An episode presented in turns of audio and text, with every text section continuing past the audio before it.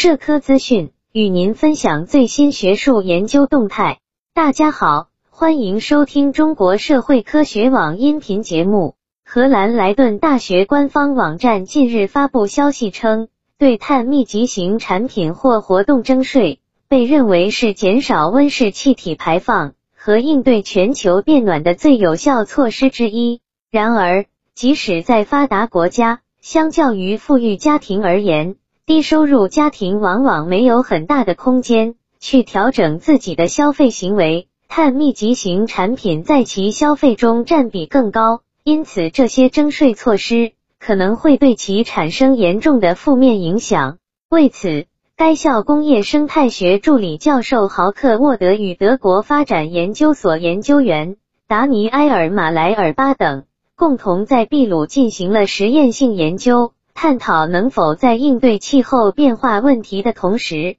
避免碳税等措施加大低收入家庭的贫困程度。研究人员综合使用了两种类型的数据，他们用经济网络数据来追踪生产过程中的碳流动，同时通过在秘鲁全国范围内进行的家庭跟踪调查来评估秘鲁家庭的碳足迹。在此基础上，他们估算了不同税率的碳税会在整个经济体内对贫困和收入不平等问题产生何种影响。然后，研究人员设计了将碳税收入重新分配给低收入家庭的不同计划，并利用计算机模拟了这些计划的实行过程及其结果。他们发现，通过定期向低收入家庭支付现金。在最好的情况下，使百分之十七的人口脱离贫困。沃德认为，如何使用碳税税率和转移